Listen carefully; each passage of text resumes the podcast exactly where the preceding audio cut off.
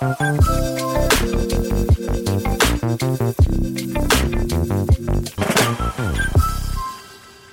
Hello，大家好，今天是九月二十六号，距离我们一起考技师的日子目前剩下五十六天，也就是五五六六的那个五六哟。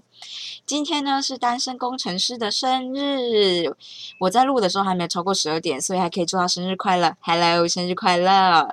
然后我今天呢跟几个大学朋友一起吃饭，就觉得啊，果然就是跟嗯聊得来的人吃饭呢，都觉得饭特别好吃，只能这么说啦。好，就是这样。那我今天呢在念。技师的时候，其实我今天一样是念的是流利，然后我就发现我的三角函数真的都忘光了。比如说，比如说我今天重新记忆了一遍，就是比如说 cos cos 什么 cos 西塔等于 cos 的负西塔这种，嗯，就是一种很简单的负负角公式吧。我后来去查发现，哦，它叫负角公式。比如说 sin 的二分之派加西塔会等于，哎。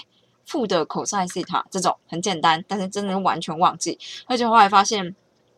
我昨天有说，就是我不太知道怎么画图了，然后我就检讨了一下，发现可能是因为我们太长，就是用电脑画图，我就只要给定 x 的范围，然后给定 y 的方程式，我就直接画图就好啦。靠呀，我怎么知道它长什么样子？我画出来就知道啦。导致我现在就是画那些什么流线系列的东西，如果真的要我画，就会画的很慢。就是我就想说，哎，所以现在我现在是 x 带一二三四五，然后算 y 的值吗？这样，但是其实。高中有的能力，现在就是一点点都没有了。好哦，那么接下来的话，我们就念一小段的原子习惯吧。他就跟你说啊，还记得我们上一次的那个魔法棒棒，也不是魔法棒棒，魔法什么？魔法操作感，阿婷说她觉得一点都不色情，是我讲出来语气很不对，但我还是觉得不太对，没关系。总而言之，这边就是告诉你有四个简单的步骤，能够让你建立更好的习惯。然后，嗯，副标就是习惯可以让你腾出自由思考与创新所需的心理空间。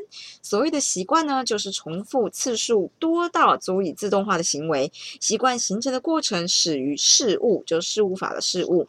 每当你在生活中遇到一个新的情况，大脑就必须做个决定：我该如何回应呢？第一次遇到某个问题，你不确定该如何解决，跟桑代克的猫一样，这个猫一样，你只能尝试各种做法，看看哪种有用。这段期间呢，大脑的神经活动会非常的活跃。你谨慎分析状况，有意识的做出该如何行动的决定。你接收了大量的新资讯，并且试图全部弄懂。大脑忙着学习最有效的行动方案。有的时候呢，就像是压到操作感的猫，你碰巧遇到了某个解决之道，然后感到焦虑。最后你发现。出门跑步可以让心情平静。一天的工作之后呢，你心力憔悴，然后你发现打电动有助于放松。你不断的探索探索，然后砰的一声，奖赏就出现了。如果你碰巧遇上意料之外的奖赏后，你下次就会变更你的策略，大脑就会立刻开始记录奖赏出现之前的行为，像是等一下，这感觉很棒，那我在这之前做了些什么呢？这就是所有人类行为背后的回馈的回路：尝试、失败、学习，做不一样的尝试。透过练习，无用的行为会渐渐的消失，有用的行为则被强化，习惯就这样子形成了。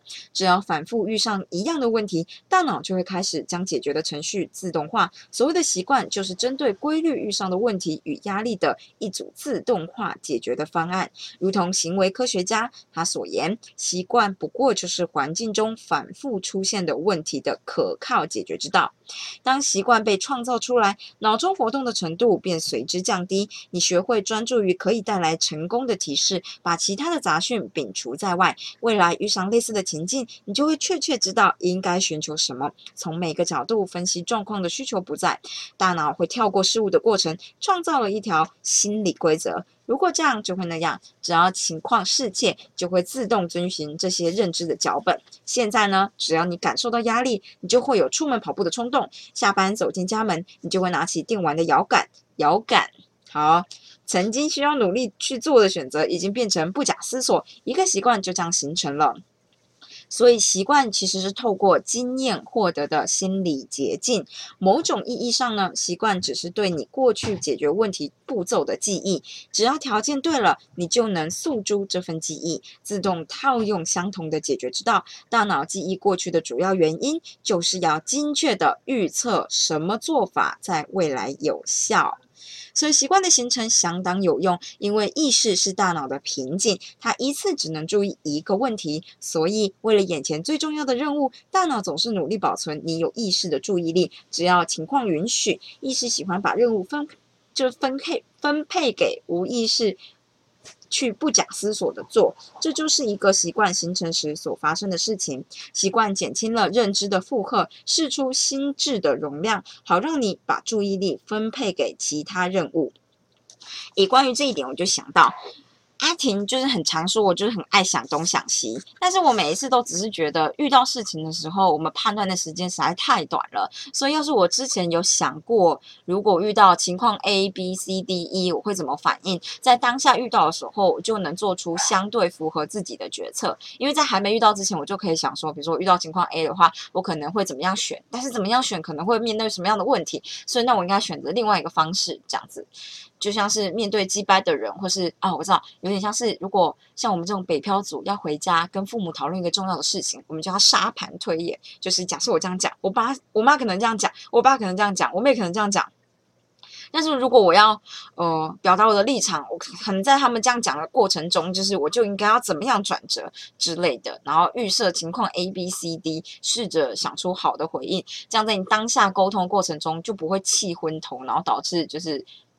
就一发不可收拾，我觉得这个就是，如果你有养成好习惯的话，我们就比较能够不后悔了啊，是不是？虽然很常被说想太多，而且阿婷很常就觉得你就不要想东想西，阿婷真是鸡掰啊！趁机痛骂一下明天的考生，感觉很不道德。我们还是要祝他明天考试顺顺利利。